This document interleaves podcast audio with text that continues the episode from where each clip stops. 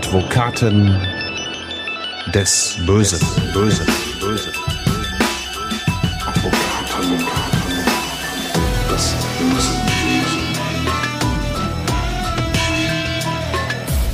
Herzlich willkommen zu Advokaten des Bösen, ein True Crime Podcast, in dem Strafverteidiger ihre eigenen wahren Fälle erzählen. Mein Name ist Simone Danisch, ich bin Journalistin, Radiomoderatorin und True Crime Fan. Burkhard Benneken ist diesmal wieder mit dabei. Hallo an dich. Hallo Simone.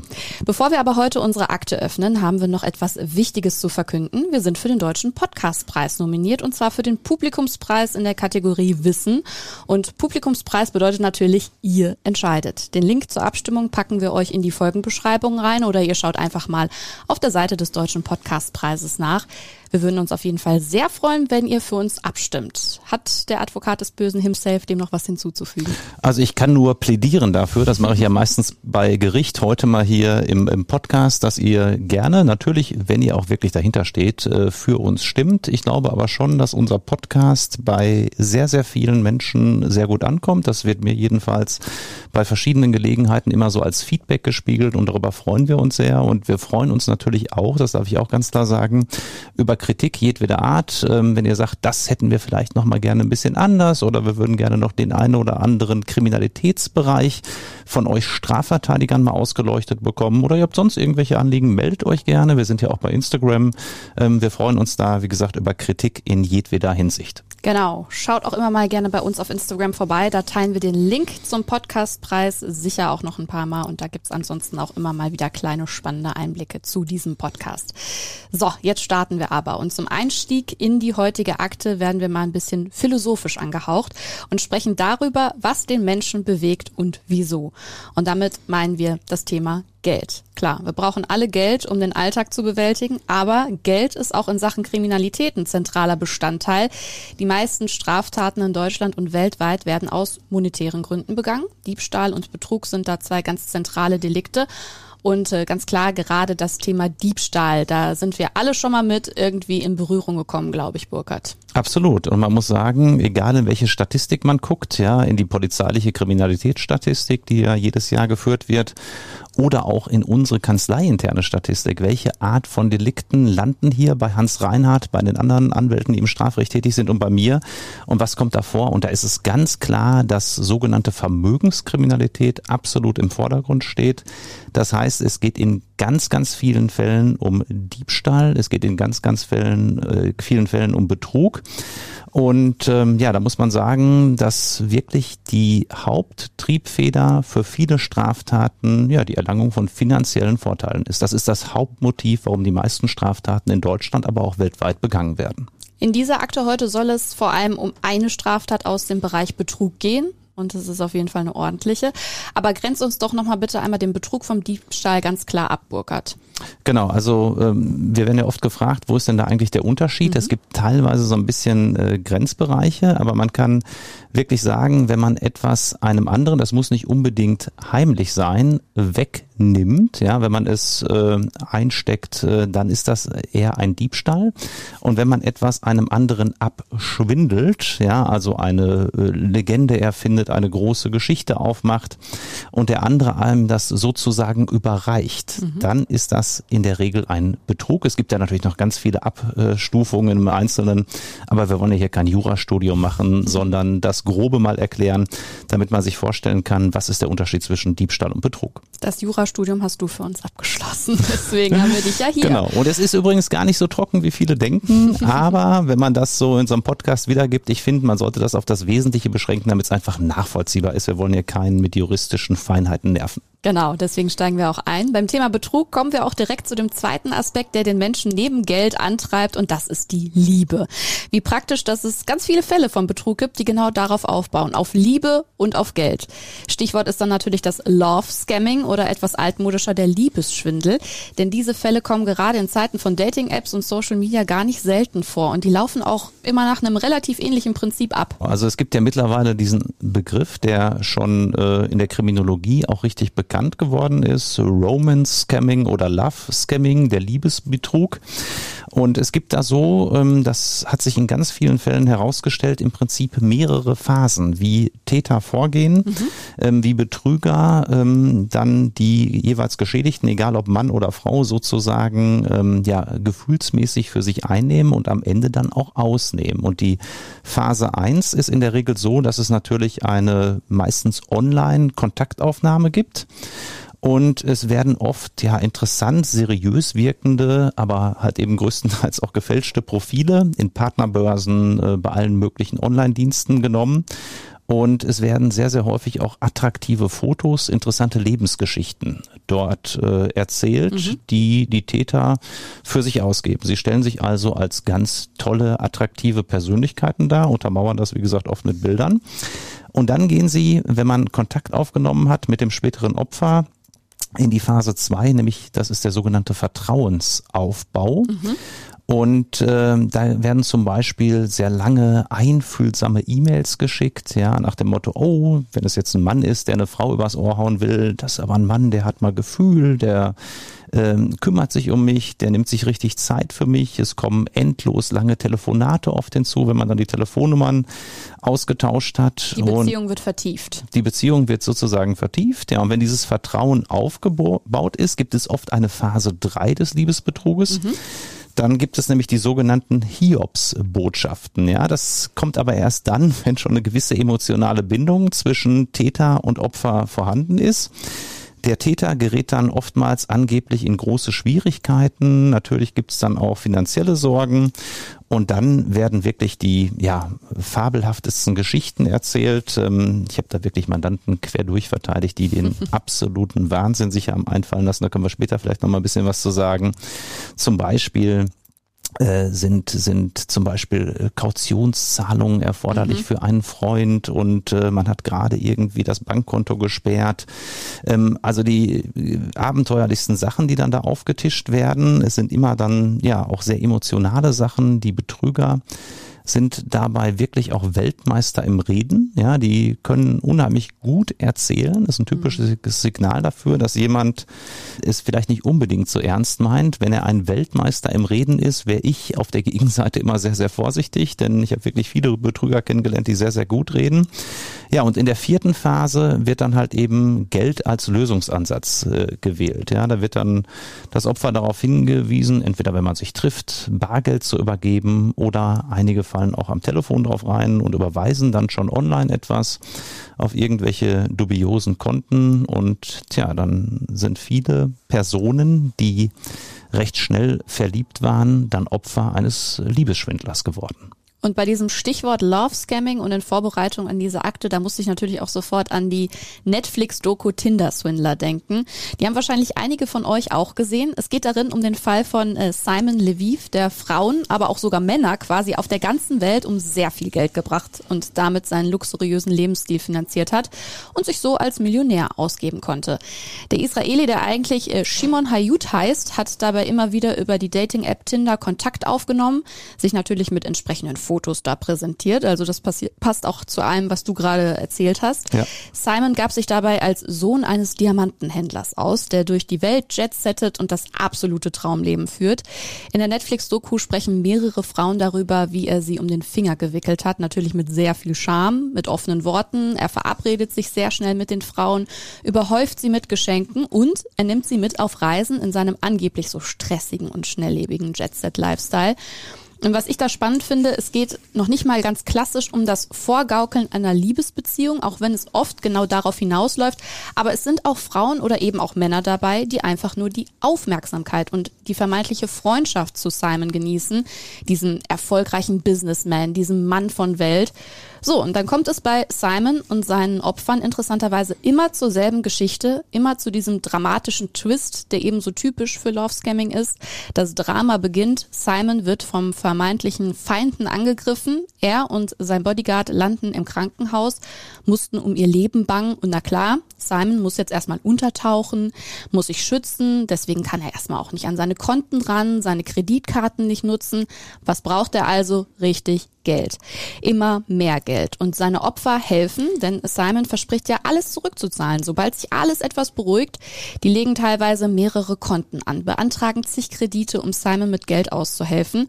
Ja, und der, der vergnügt sich schon mit der nächsten Person im Urlaub oder sonst wo auf der Welt. Das muss man so einem richtigen Schneeballeffekt sich vorstellen dahinter. Wenn es Simon zu eng wird, dann bricht er den Kontakt ab, spricht vorher noch Drohungen aus und macht dann einfach weiter. Norwegische Journalisten sind der Geschichte von Simon schließlich auf die Spur gekommen und haben sie öffentlich gemacht. Viel gebracht hat es nicht. Simon ist zwar dann irgendwann verhaftet worden, aber in seiner Heimat Israel hat er nur eine kleine Strafe abgesessen.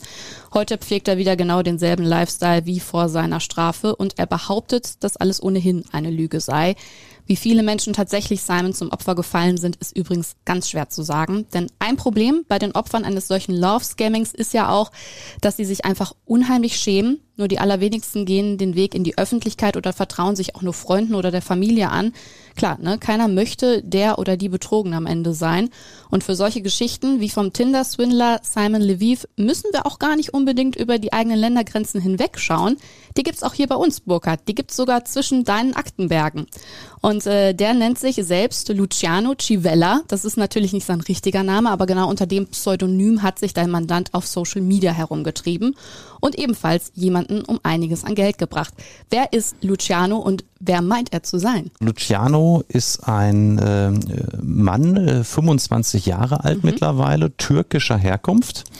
Muss man wirklich sagen, jemand, der viel Sport treibt, der wahrscheinlich als sehr gut aussehend bezeichnet wird, durchtrainiert, ähm, 1,85 Meter etwa groß, redegewandt, ähm, da waren wir eben schon mal bei dem Stichwort, und ähm, jemand, der natürlich auch äh, Frauen sehr zugeneigt ist, der bei Frauen äh, überwiegend sehr, sehr gut ankommt. Und ja, Luciano ist aber an sich ein äh, Mann türkischer Herkunft, der aber dann unter diesem Pseudonym Luciano Civella im Internet als äh, Italiener aufgetreten ist. Mhm. Ja, Luciano wird sich dann also als jemand anderes ausgeben, als er wirklich ist.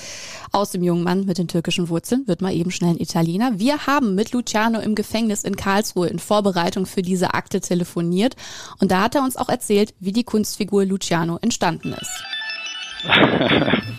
der Name Luciano, der kam mir einfach von dem Rapper Luciano Loco. Bei der Musik machen die Rapper heutzutage immer so Adlibs, das heißt aus dem Hintergrund kommen irgendwelche Töne halt und äh, der hat halt immer so komische Laute von sich gegeben und ich habe die halt immer nachgeahmt. Ja, und dann haben mich irgendwann meine Jungs Luciano genannt.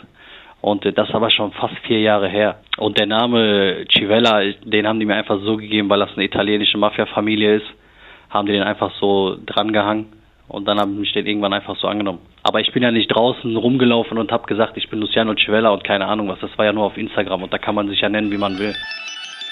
Und eben im Internet trifft Luciano auf Maria, so nennen wir die Frau, die er bald um einiges an Geld ärmer machen wird. Sie ist 23 Jahre alt zu dem Zeitpunkt, eine hübsche junge Frau. Du hast sie auch vor Gericht kennengelernt, ne? Genau, ich habe sie im späteren Prozess in Karlsruhe vor dem Schöffengericht gesehen und mein Mandant, also Luciano, hatte mir schon angekündigt, ähm, Herr Bennecken, da kommt eine top aussehende junge Frau durchtrainiert, ähm, sehr groß, sehr schlank, sehr hübsches Gesicht und ich muss wirklich sagen, ohne dass ich da jetzt irgendwie die Zeugin über den grünen Klee leben möchte, sie sah wirklich, das würden wahrscheinlich alle im Prinzip sagen, sie sah überdurchschnittlich gut aus. Sie ähm, könnte also einige Männer haben und müsste nicht auf einen Betrüger reinfallen. Ich glaube, dass sie, dass sie auf dem, auf dem Markt sicherlich sehr begehrt ist. Ja, also wirklich sehr gut aussehend und müsste nicht zwingend auf einen Luciano Civella reinfallen. Die ganze Geschichte ist gar nicht so lange her. Erst vor ein paar Tagen warst du ja für den Prozess in Karlsruhe. Maria hat nämlich am 1. Oktober des vergangenen Jahres eine Anzeige gegen den vermeintlichen Luciano Civella gestellt. Wie sich die beiden kennengelernt haben und wie es mit beiden dann weiterging, das hat Luciano uns auch im Interview aus seiner Sicht geschildert. Ich kenne sie ja schon seit 2019, da waren wir in einer Beziehung, da war halt eigentlich alles schön, also wir waren beide auf Wolke 7, alles war perfekt und dann ist man halt auseinandergegangen. Im Guten haben wir uns ja getrennt, hat sie auch gesagt gehabt. Als sie ja 2021 wieder bei mir ankam, war das ja halt so, dass sie zu mir kam, weil sie halt diese familiären Probleme hatte, diese Schicksalsschläge. Und da habe ich sie dann halt einfach wieder mit offenen Armen empfangen, weil wir halt uns immer gut verstanden haben. Aber ich hatte halt schon direkt gemerkt, dass sie nicht mehr die gleiche ist wie früher, dass sich da einiges geändert hat in ihrem Leben. Die hatte so die Lebensfreude verloren. Die war ja auch komplett abgemagert und so weiter. Deswegen war es halt so ein bisschen komisch, sie wieder so richtig einzusortieren. Sie ist ein Jahr jünger als ich, die ist ja 98er Jahrgang. Ist eigentlich äh, halt eine wunderschöne Frau. Also wenn man sie jetzt von außen so sieht, jeder, der sie sieht, ich meine, sie ist ja auch groß und schlank, hat ja einen guten Körperbau, sie sieht ja einfach aus wie ein Topmodel. Luciano hat es angedeutet. Maria hat sich tatsächlich bei ihm im letzten Jahr gemeldet. Ihre Mutter war gerade gestorben und die hatte ihr zwar viel Geld hinterlassen, aber offenbar ging es Maria seelisch überhaupt nicht gut. Natürlich verständlich. Burkhard, was weißt du darüber, wie das alles aus Marias Sicht abgelaufen ist?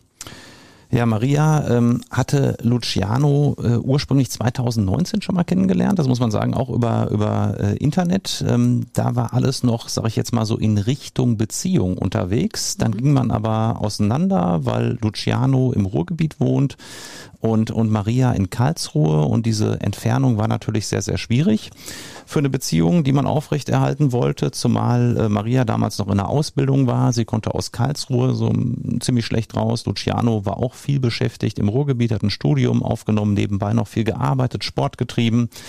Und dann hatten die sich ja im Prinzip auseinandergelebt, nachdem man so, ja, ich, Beziehung ist vielleicht ein bisschen viel, aber zumindest eine Affäre hatte über mehrere Monate.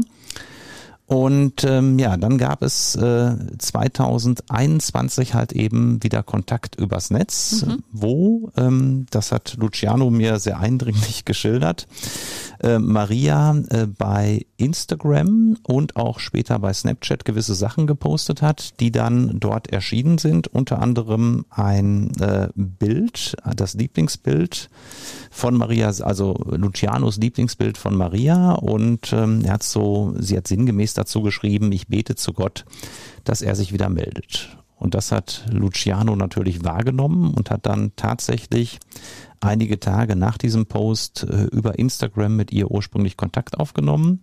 Und ja, das war dann, glaube ich, auch schon zur großen Freude von Maria, weil man kannte sich ja schon, natürlich unter dem falschen Namen Luciano Civella. Hm. Und ich glaube auch, dass Maria, die in der Zwischenzeit eine Beziehung hatte mit einem anderen Mann, der übrigens auch im Knast gelandet ist, allerdings wegen anderer Geschichten. Er soll da Sexualstraftaten begangen haben, nicht zum Nachteil von Maria, sondern wohl von einer anderen Frau ähm, dass Maria unheimlich froh war nach dieser zwischenzeitlich anderen Beziehung, ja, ihren Traummann, das ist mein Eindruck, Luciano wieder zu haben und wieder zu treffen. Es klingt fast wie die perfekte Liebesgeschichte, aber Luciano beginnt offenbar die Geschichte von einer reichen Familie und seinem eigenen Jetset-Leben zu entspinnen bei Maria. Gut betucht sind die vermeintlichen Chivellas nämlich angeblich aufgrund von angeblichen Schiffsbeteiligung und in die könnte ja auch Maria über Luciano gerne investieren, um auch so ein tolles Leben zu führen wie er. Ich habe es ja gesagt, Maria hat ein bisschen was geerbt. Maria hatte was geerbt, die Mutter war gestorben und da ging es äh, von einer Summe von mehreren hunderttausend Euro, die ihr zugeflossen sind. 250, glaube ich, ne? Um die 250.000 mhm. Euro, die sie bekommen hat, also schon eine deutliche Summe. Mhm. Und ähm, tja, dann äh, war es so, dass äh, man auch viel über Snapchat äh, kommuniziert hat. Und ähm, dann hat Maria später bei der Polizei Folgendes dazu erklärt, was Luciano dann da so im Einzelnen gemacht haben mhm. soll. Das ist ein äh, Originalzitat jetzt aus der Akte. Über Snapchat habe ich, also Maria, mit ihm vereinbart, dass ich den Luciano in Düsseldorf besuche. An dem besagten Tag, das Datum weiß ich heute nicht mehr, bin ich für circa zwei Stunden nach Düsseldorf gefahren. Getroffen haben wir uns an einem Restaurant am Hafen. Er hat mir erzählt, dass er derzeit Geschäfte mit Mexiko machen würde. Angeblich sollen den Eltern von Luciano Containerschiffe gehören. Mit diesen Schiffen werden diverse Frachten, Umzüge, Autos, Möbel verschifft. Es geht in die ganze Welt. Und er hat mir angeboten, in das Geschäft mit einzusteigen und er versprach mir, dass ich ein gesichertes Einkommen habe. Er hat am Anfang von 50.000 Euro monatlich gesprochen, die sollte ich bekommen, wenn ich ihm etwas äh, zum Investieren gebe. An diesem Tag habe ich ihm aber noch kein Geld gegeben. Danach hatten wir weiterhin Kontakt. Und eines Tages kam er dann nach Karlsruhe und wir haben uns in einem Park getroffen. Er kam damals mit einem Kumpel, der ihn in Karlsruhe abgesetzt hatte und weiter nach Stuttgart gefahren ist. Wir saßen dann in meinem Auto und ich habe ihm dann 25.000 Euro in Bar gegeben und wollte mit diesem Geld in das Geschäft mit einsteigen.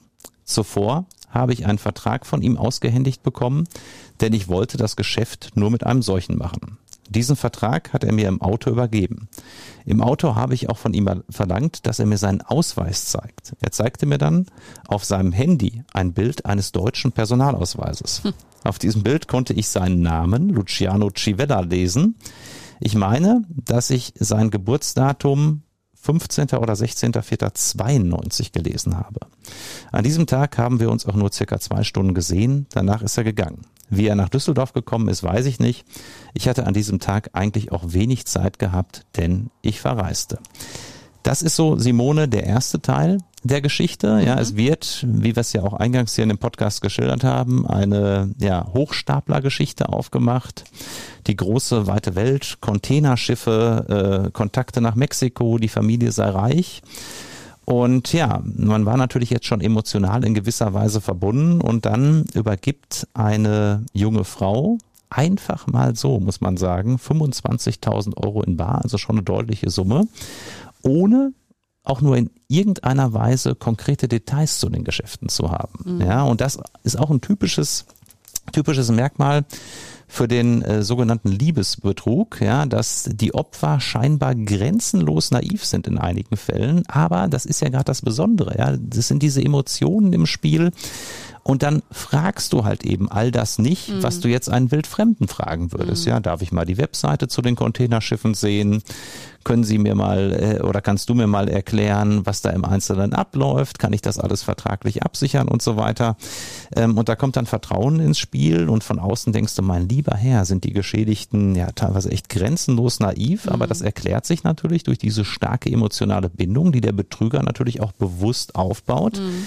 Und das muss man wirklich sagen, egal ob Tinder-Schwindler bei Netflix oder Luciano Civella in, in Karlsruhe die drücken dann genau die Knöpfe, äh, oftmals auch bei Frauen, ähm, aber natürlich auch umgekehrt gibt's das, ähm, die gedrückt werden wollen, in Anführungszeichen. Ja, die Betrüger sind oft sehr empathisch, sehr emotional, haben dann das entsprechende Gespür, was die Frau jetzt in diesem Fall hören möchte. Mhm. Wer überhaupt ein gutes Opfer ist. Das wer, spüren sie ja auch ganz oft. Ne? Wer ein gutes Opfer ist, wer vielleicht ja ein bisschen leichtgläubiger ist, nicht mhm. so alles hinterfragt, ähm, wer sich emotional sehr stark in Anführungszeichen betätigt, ähm, der ist dann natürlich auch, ähm, ja, teilweise, man sagt ja auch blind vor Liebe und das trifft hier dann auch schon zu. Also zack, sind die ersten 25.000 Euro mal eben übergeben. Und du sagst es, es sind nur die ersten 25.000 Euro. Von ihrem Erbe wird Maria im Laufe der Zeit noch mehr Geld los. Und bei der Polizei schildert sie das dann wie folgt. Also das Verhalten nach der ersten Geldübergabe. Im Nachgang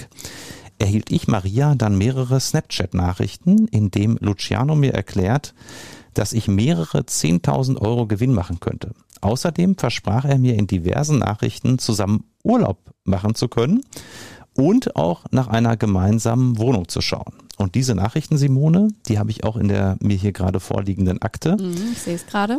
Und wenn du da so reinguckst, diese hier abfotografierten, ich blätter mal gerade in der Akte, diese abfotografierten Snapchat-Nachrichten, die sind so stellvertretend für Love Scamming und Betrug. Ja, da wird dann etwas geschrieben, ähm, äh, okay, Baby, du hast mir gestern gesagt, dass wir, dass, dass ich das Geld bekomme. Ja, also schon so die Ansprache, mhm. ja, ist alles sehr vertraut.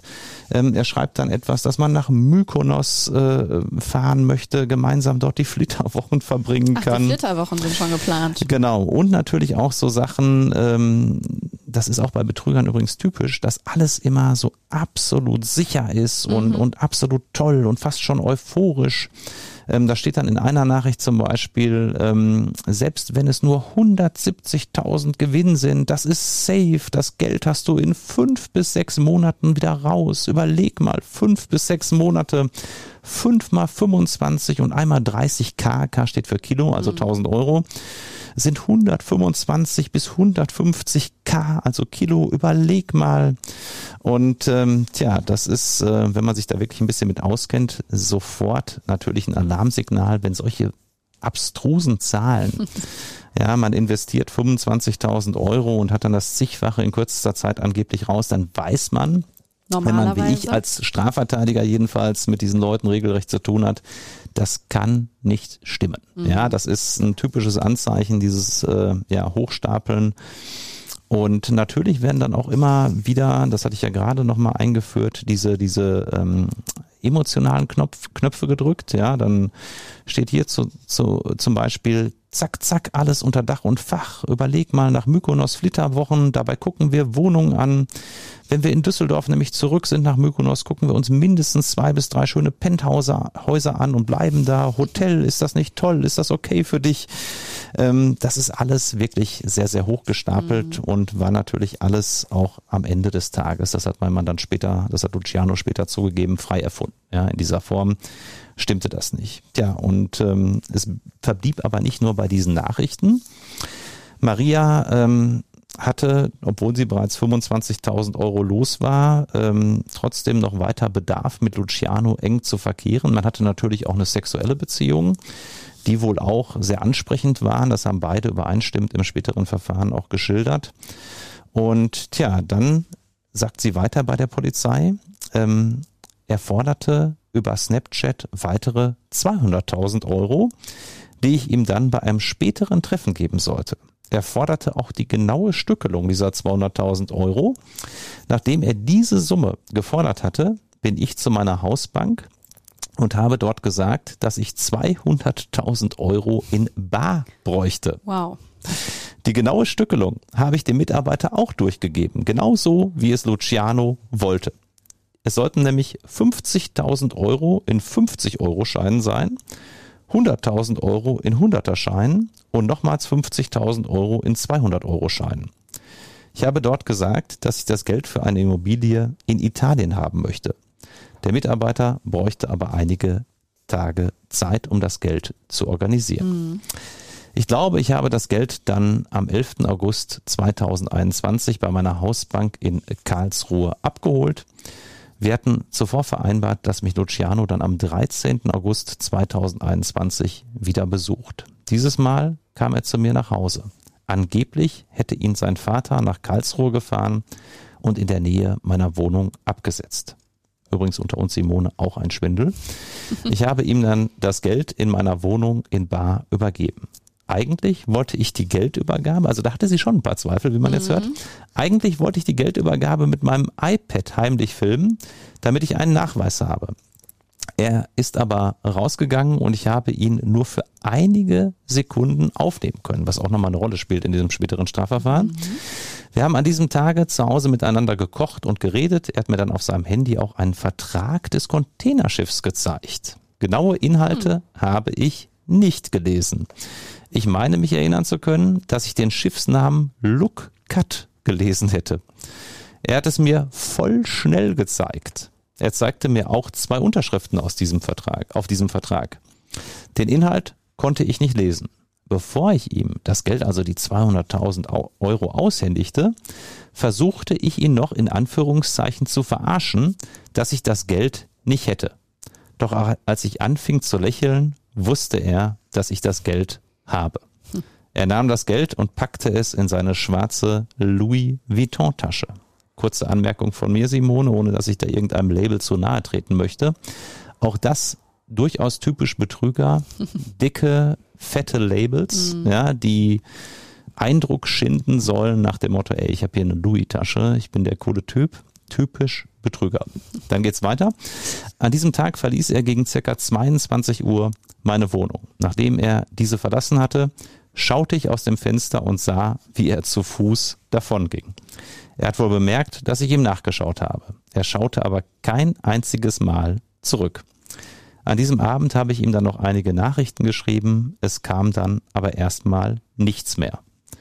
Erst am nächsten Morgen hat er auf meine Nachrichten per Snapchat oberflächlich reagiert. Ich solle ihn auf Deutsch gesagt nicht weiter nerven. Hm. Maria ist also die 250.000 Euro los. 225.000 Euro? Ja, circa, genau.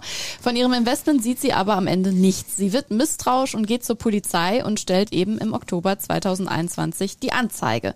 Nur die Frage ist dann natürlich, wer ist Luciano Civella wirklich? Den gibt es eben gar nicht wirklich. Aber die Polizei kommt ihm schließlich auf die Spur, weil sein Snapchat-Account auf seinen richtigen Namen hinterlegt war und so führt die Spur nach Dorsten. Und es ist so, dass die Polizei Zum einen die äh, Snapchat-Nachrichten, die ich hier eben schon vorgelesen habe, in Teilen bekommen hat, mit dieser entsprechenden Identifizierung bei Snapchat. Mhm.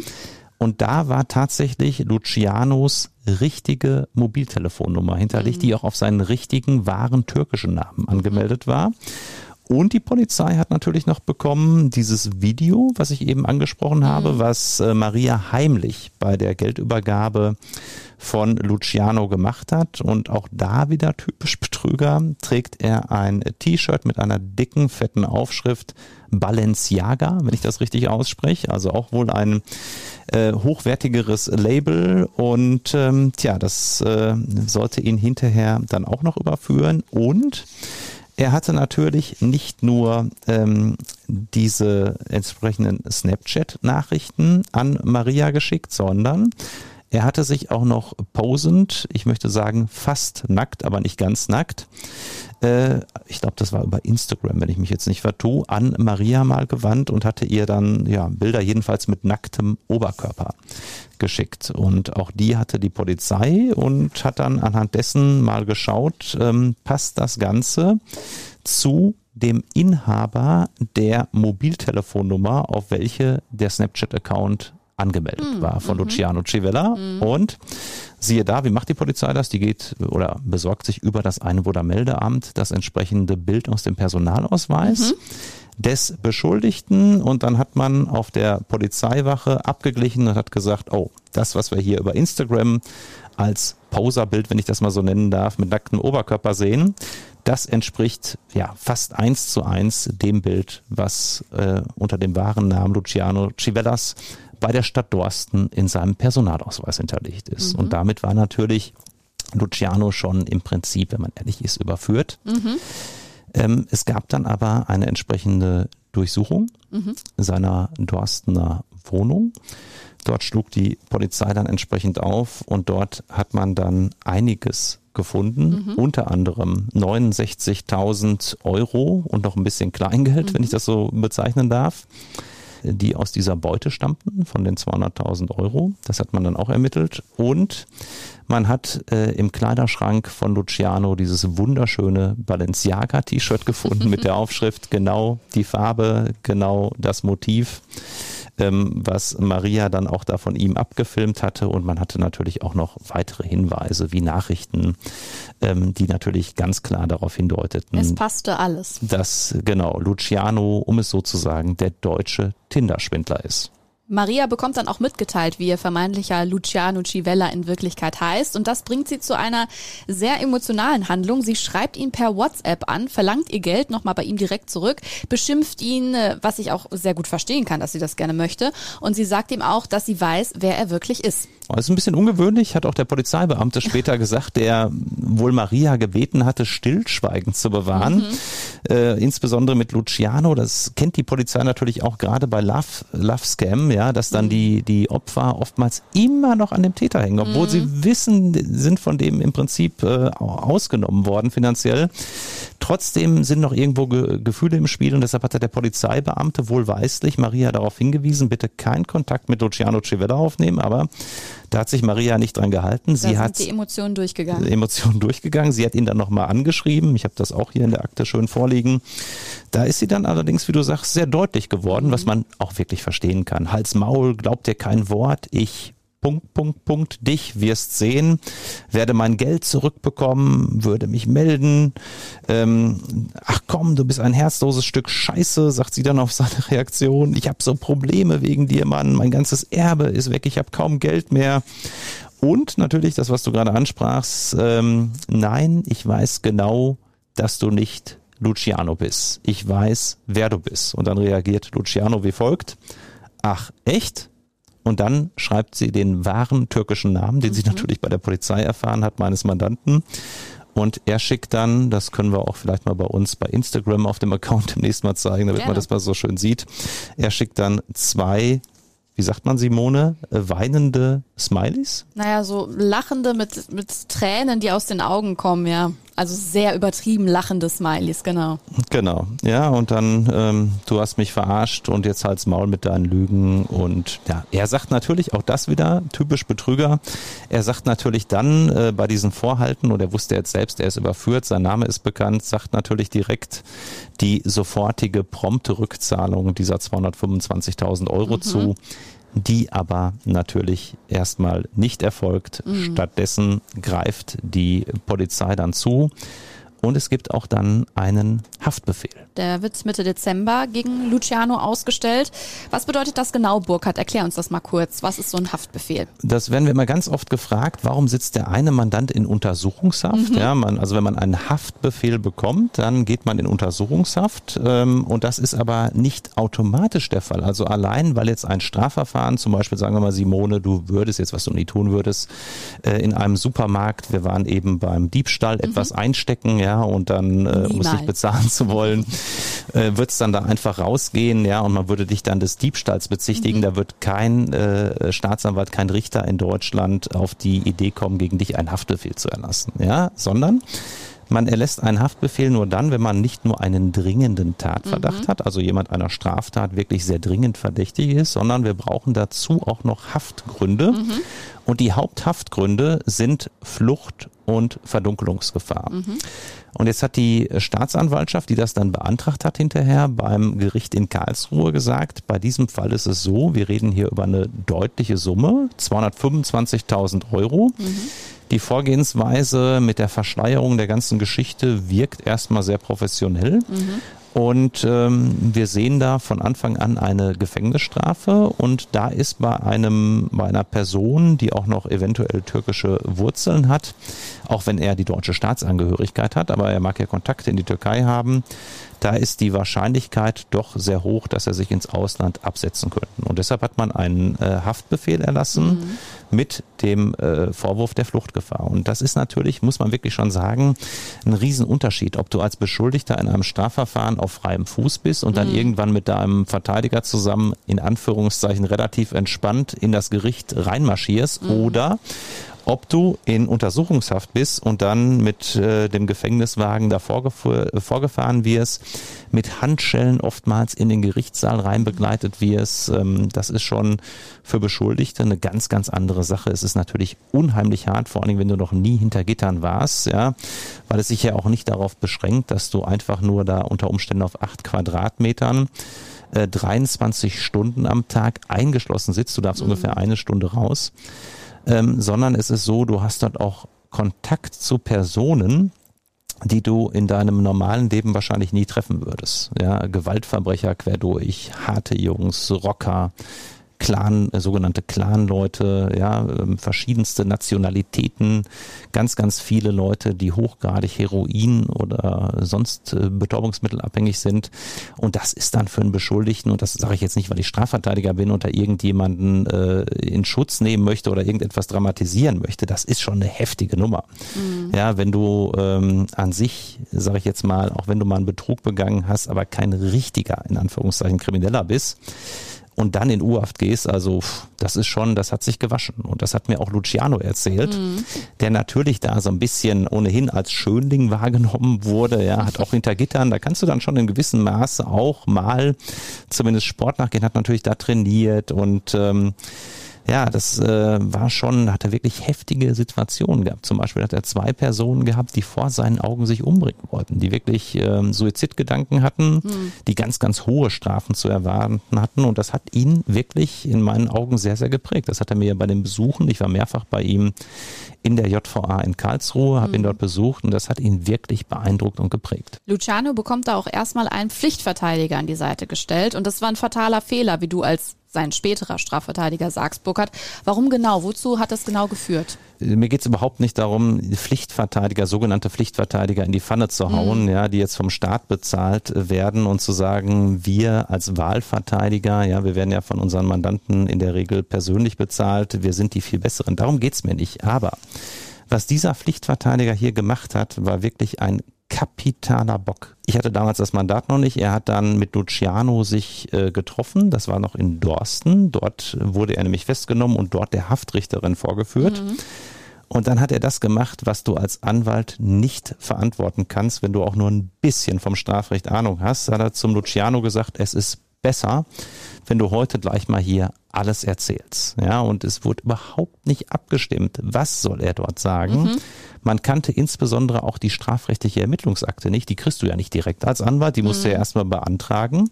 Und das dauert natürlich ein paar Tage, bis dann die Akte da ist. Ja, und da hat er dann Luciano auspacken lassen und das ist wirklich alles andere als gut angekommen. Ich habe das Protokoll der Haftrichterin aus Dorsten hier vorliegen in der Akte. Da kann ich mal kurz vorlesen, ja, was er dort unter anderem gesagt hat, in Beisein des äh, Pflichtverteidigers. Maria ist total in mich verliebt, sie hat mit mir Kontakt aufgenommen, nein, 225.000 Euro, das ist doch alles Quatsch. Also ich lese jetzt mal sinngemäß mhm. vor. Ich habe nur knapp 70.000 Euro von ihr erhalten. Davon hat man ja auch 69.000 Euro bei mir in der Wohnung gefunden. Nach dem Motto, ist ja alles gut, ist doch alles gar nicht so mhm. schlimm, was wollt ihr überhaupt?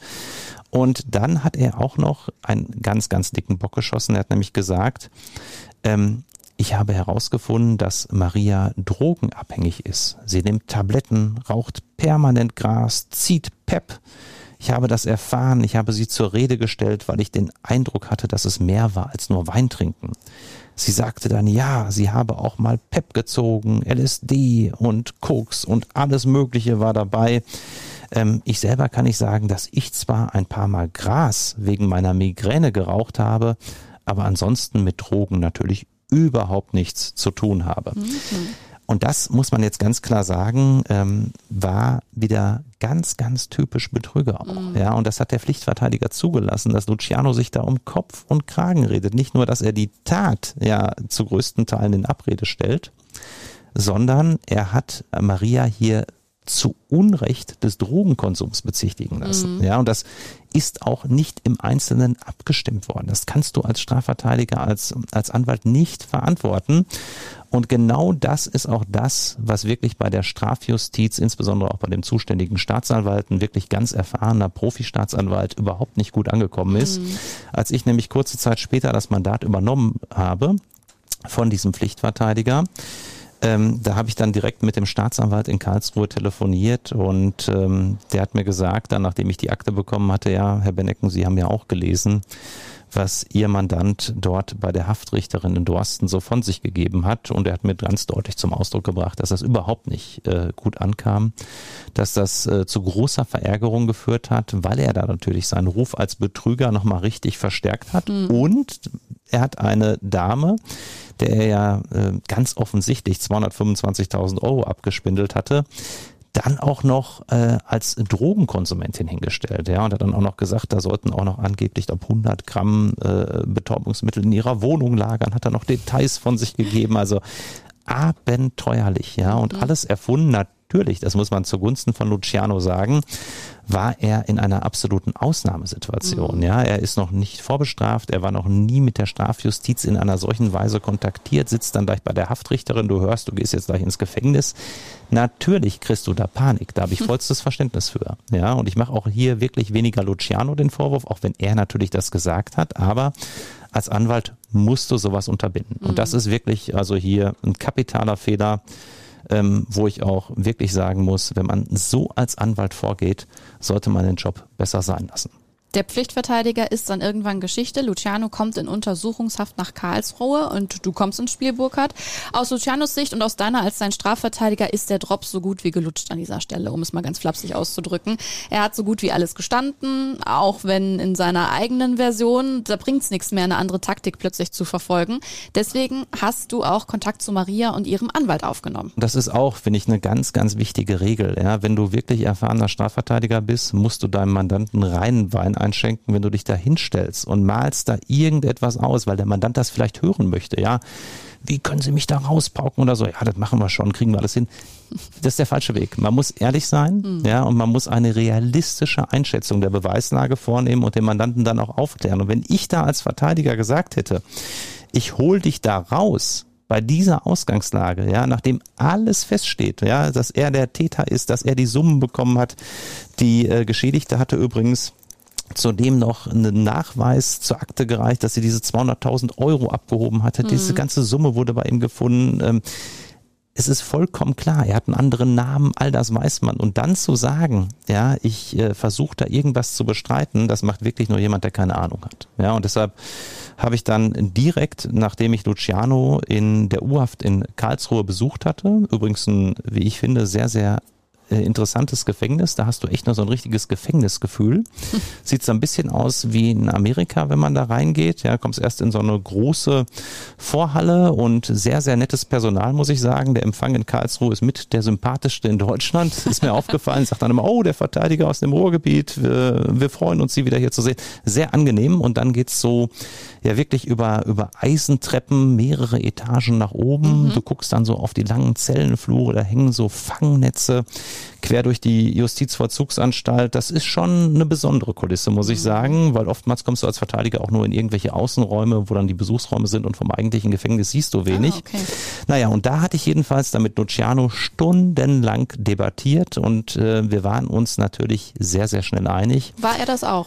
Ähm, er hat mir anfangs noch, das muss ich auch ganz klar sagen, hat er mir noch ein bisschen hier und da eine abenteuerliche Geschichte mhm. erzählen wollen. Ich habe ihm dann aber wirklich den Kopf gewaschen. Auch das musst du machen, ja. Ähm, ich habe mir auch gesagt, hör mal auf, also ganz ehrlich, ja.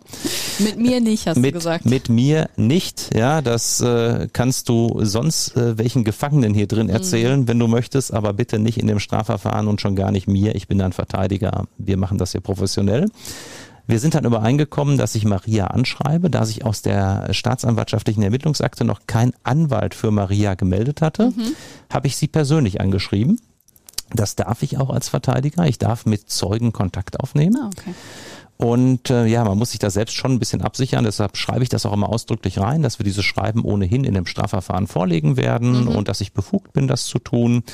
Und ich habe dann direkt namens meines Mandanten klargestellt, dass er bei der Haftrichterin Unsinn erzählt hatte, dass er den Schaden wieder gut machen möchte, dass er sich entschuldigen möchte. Mhm und ähm, dann habe ich auch eingeschrieben, weil ich auch darauf spekuliert hatte, Simone natürlich, ähm, wenn sie einen Anwalt beauftragen möchte oder schon beauftragt hat, mag man das Schreiben gerne an den Kollegen oder die Kollegin weiterleiten. Und mhm. genauso ist es dann gekommen. Dann hat sich auch ein sehr versierter Kollege aus dem Karlsruher Raum bei mir gemeldet, mhm. der dann angezeigt hat, dass er Maria vertritt. Und wir sind uns ganz schnell in mehreren Telefonaten einig geworden, dass hier ein Täter-Opfer-Ausgleich durchgeführt wird, dass also Zahlungen erfolgen auf die Summe, dass wir auch äh, uns darauf einigen, weil Luciano natürlich jetzt nicht die ganze Summe auf einmal zahlen konnte, denn mhm. er hatte große Teile insbesondere auch an einen Kollegen in die Türkei, die Türkei gegeben. Also er hat mhm. jetzt nicht High Life damit gemacht, sondern hat, äh, ich glaube, über 100.000 Euro, wenn ich es recht erinnere, einem Kollegen äh, in der Türkei gegeben, sollte von dem dann auch einen tollen Zinssatz bekommen und naja, wie es dann so ist, der Kollege war dann auch jetzt erstmal nicht mehr greifbar und mhm. solange äh, Luciano noch in Haft ist, werden wir das Geld sicherlich auch nicht wiederbekommen. Mhm. Naja, und äh, mit dem Karlsruher oder aus der Gegend von Karlsruhe stammenden Anwalt von Maria haben wir dann wirklich sehr, sehr konstruktive Gespräche geführt und das kam auch bei Maria gut an, wie mir der Kollege dann berichtet hat, dass hier die ursprüngliche von dem Pflichtverteidiger noch gewählte Verteidigungsstrategie geändert wurde.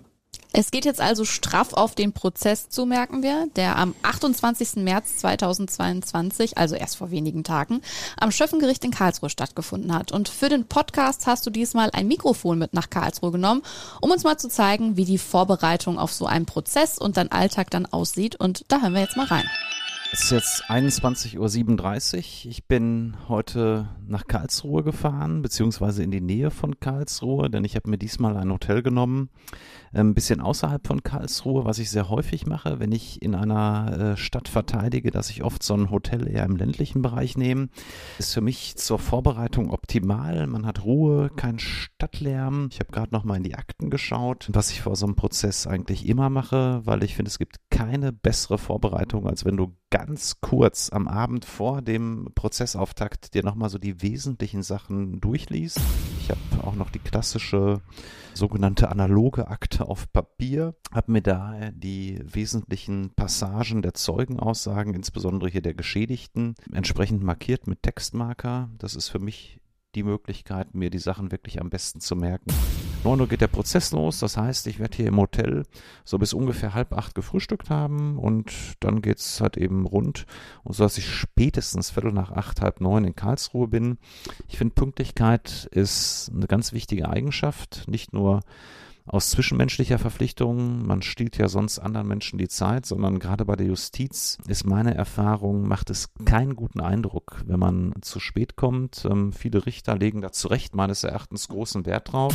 Ja, jetzt haben wir kurz nach 22 Uhr. Jetzt habe ich hier die Akte nochmal so im Wesentlichen durchgearbeitet und jetzt gehe ich noch ein bisschen unten an die Hotelbar.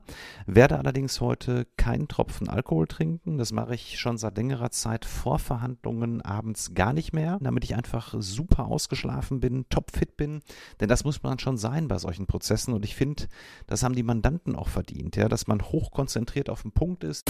Ein kleiner Spleen von mir ist, dass ich äh, auf die Reisen in die Hotels immer zwei Wecker mitnehme.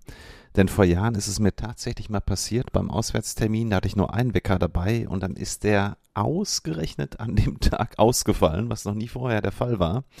Und dann bin ich, ähm, obwohl es an dem Tag drei Angeklagte gab, jeder mit einem Verteidiger, eine halbe Stunde zu spät gekommen zu Gericht, bin dann echt boah, aufgewacht und war schon kurz vorm Gerichtstermin bin hingehetzt noch, konnte mich noch nicht mal mehr vernünftig duschen und seitdem habe ich Vorkehrungen getroffen und da echt eine kleine Meise fast schon entwickelt. Am nächsten Tag ging es also rein in den Prozess. Was war dein Ziel und wie lief der Tag aus deiner Sicht so ab?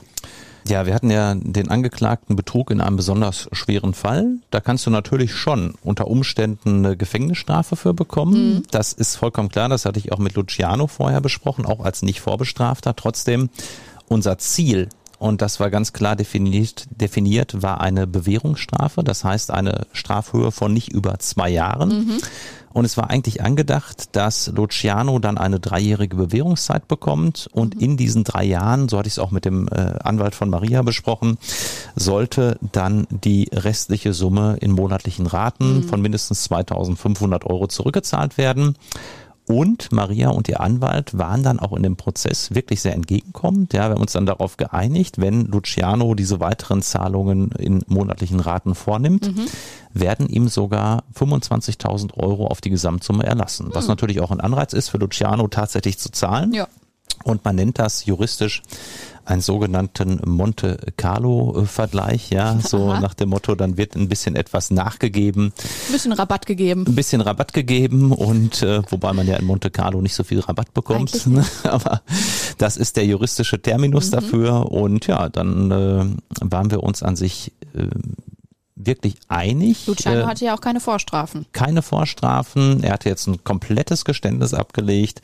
Wir waren uns einig mit Maria und ihrem Anwalt. Mhm. Ähm, Maria hatte als Zeugin dann auch noch ausgesagt mhm. vor dem Schöffengericht. Und Luciano war der auch sehr extrovertiert im Prozess oder hat er sich eher ein bisschen zurückgehalten? Luciano hat sich tatsächlich zurückgehalten. Mhm. Das hatte ich auch mit ihm, ja, ich will jetzt nicht sagen einstudiert, ja, aber doch schon ihm deutliche Handlungsanweisungen mhm. gegeben. Das ist auch mein Job, zu sagen, bitte hier nicht diese äh, ja, große weite Weltnummer, mhm. weil das ja gerade dann auch wieder auf Betrug hindeutet. Mhm. Und wir haben wirklich hier Einsicht, Reue gezeigt, leise verteidigt, wenn man das so bezeichnen darf. Ähm, und ich persönlich war wirklich der Auffassung, das kann an sich nur eine Bewährungsstrafe mhm, geben. Mhm. Und ich bin mir auch ganz sicher, dass ich bei vielen anderen Gerichten in vielen anderen Teilen Deutschlands eine Bewährungsstrafe bekommen hätte bei einem nicht Vorbestraften, der ja nicht nur jetzt zwischenzeitlich noch weitere Beträge zurückgezahlt hatte. Es waren ja nicht nur die knapp 70.000 sichergestellt, er hatte auch noch 20.000 über mich an den Anwalt von Maria weiterleiten lassen. Also okay. Also immerhin schon mal 90.000 Euro, mhm. die für Maria vorhanden waren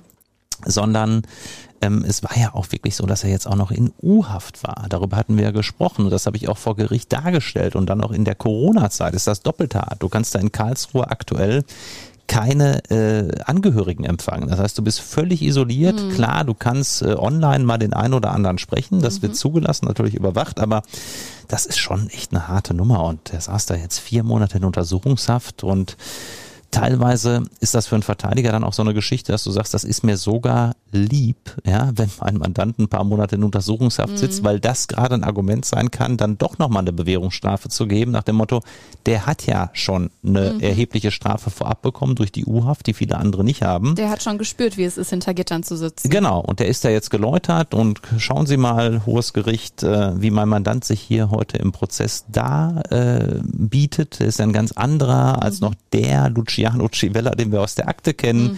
Keine großen Sprüche mehr. Ähm, Im Gegenteil, er hat sich auch noch sehr emotional dann an an Maria gewandt im Prozess, hat sich auch da nochmal entschuldigt, muss man sagen, das macht auch nicht jeder. Und ähm, tja, so dass ich an sich der Auffassung war, wir kommen hier zu einer Strafe in der Größenordnung von maximal zwei Jahren mit Bewährung. Die Staatsanwaltschaft hat drei Jahre und drei Monate für Luciano gefordert. Du hast ein Jahr mit Bewährung gefordert, ja?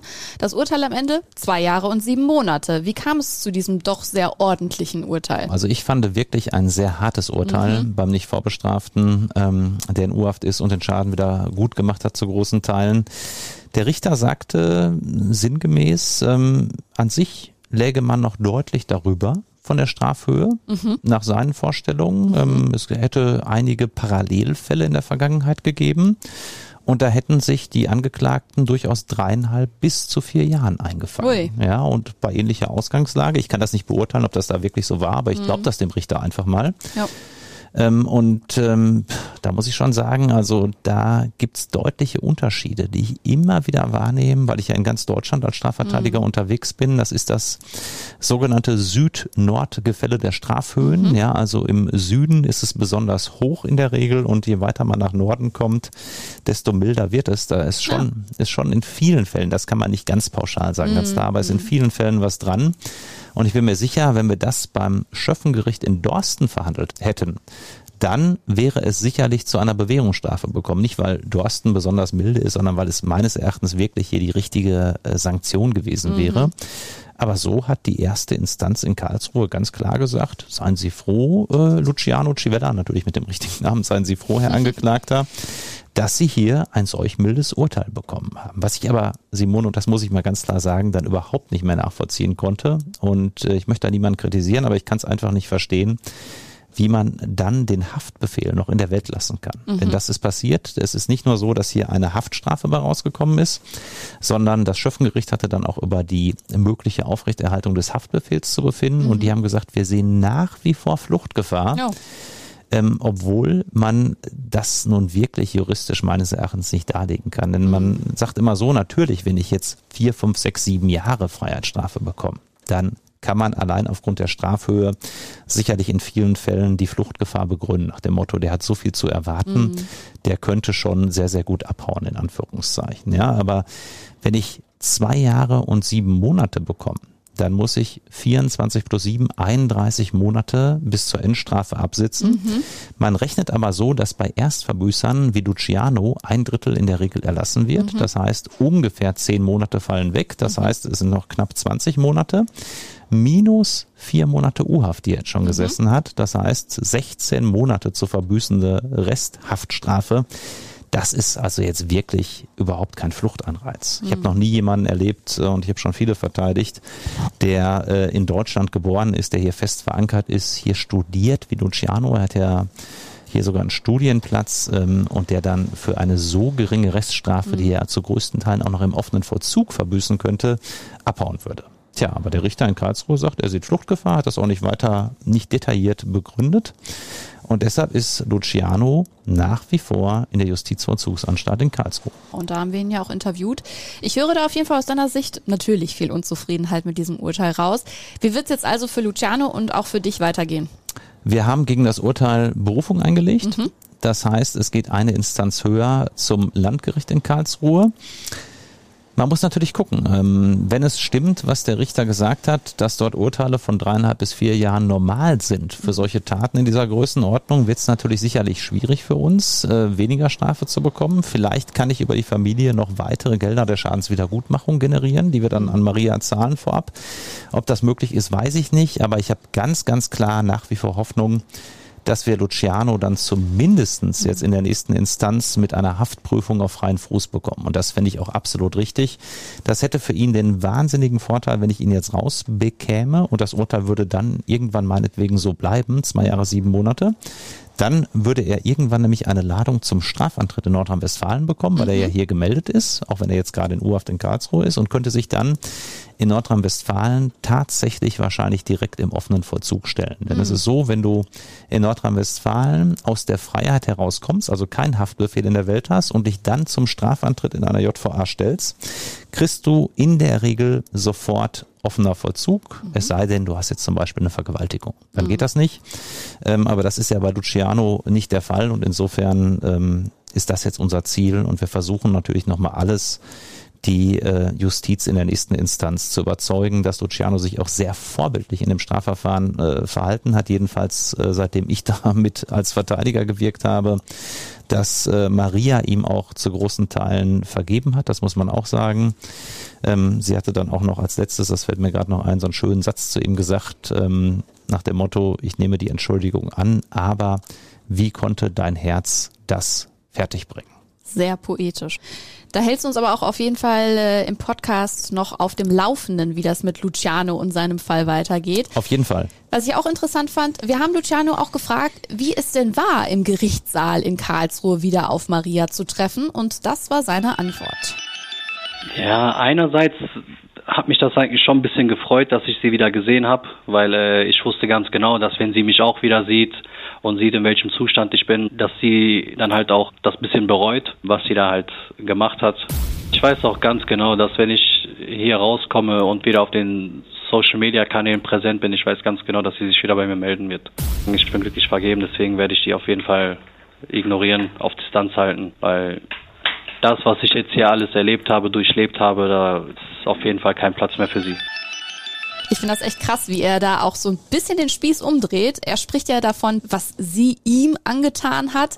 Klar spürt er jetzt, wie Knastleben sich anfühlt und was er alles verloren hat, aber Maria hat schließlich auch was verloren und zwar 225.000 Euro, ihr Vertrauen und auch ihr Herz. Und das weiß auch Luciano. Er weiß, dass Maria sehr wahrscheinlich trotz allem noch nicht mit ihm abgeschlossen hat, ne? Ich habe auch mit ihm da nochmal ausführlich drüber mhm. gesprochen und ähm, wir beide sind uns an sich einig, dass sie nach wie vor an ihm hängt. Mhm. Und, den äh, Eindruck hast du auch im Gerichtssaal bekommen, ne? Den hatte ich auch da im Gerichtssaal. Sie hat ihn äh, ja schon ständig angeschaut und ähm, hat draußen, das muss ich auch sagen, hat draußen zu mir im Gegenwart ihres Anwalts gesagt, sie möchte nichts mehr mit ihm zu tun haben, mhm. ja, möchte sich davon abwenden. Das glaube ich auch, dass das ihr mhm. Wunsch ist, ähm, ganz klar. Aber tief im Herzen, tief im Innern, glaube ich, äh, sind da noch starke Gefühle bei ihr äh, in Richtung Luciano unterwegs. Mhm. Luciano sitzt jetzt also im Gefängnis in Karlsruhe und im Interview hat er uns erzählt, wie der Alltag hinter Gittern für ihn so ist. Bei mir war es halt so, ich hatte so ein perfektes Leben, dann wird man komplett aus dem Leben gerissen. Man ist hinter verschlossenen Türen. Die wird alles, was du liebst, was du magst, wird dir weggenommen. Du bist komplett eingeschränkt. Ist schon eine sehr schwierige Situation am Anfang gewesen. Man kam auch schon viel auf komische Gedanken und so, aber mit der Zeit äh, gewöhnt man sich halt dran. Bei mir ist das ja so, dass ich ja jetzt äh, seit knapp einem Monat Reiniger bin. Bei uns ist das so, dass wir um 6.45 Uhr aufgeschlossen werden. Dann gehen wir drei Reiniger auf den Flur, besorgen den Essenswagen, dann kommt das Essen mit dem Aufzug hoch, dann packen wir das auf die ganzen Wagen und danach schieben wir das einmal um den Knast herum. Jeder kriegt sein Kaffee, Tee, Brot und so weiter. Das geht dann mal so halbe Stunde bis 45 Minuten. Dann werden wir noch mal kurz eingeschlossen für eine Stunde ungefähr. Ab dann werden wir wieder aufgemacht. Das sind so, so ungefähr um 8.30 Uhr bis 16.30 Uhr sind wir den ganzen Tag offen. Dann müssen wir halt ein paar Räume reinigen, den Flur putzen und so weiter. Die Zeit und der Tag, die vergehen eigentlich schon schnell bis 16.30 Uhr, aber dann, wenn man wieder eingeschlossen wird, die Zeit geht dann wieder ganz, ganz langsam um. Weil man dann halt auch wieder alleine ist, eingesperrt und man kann nichts machen außer Fernseher gucken und Briefe lesen.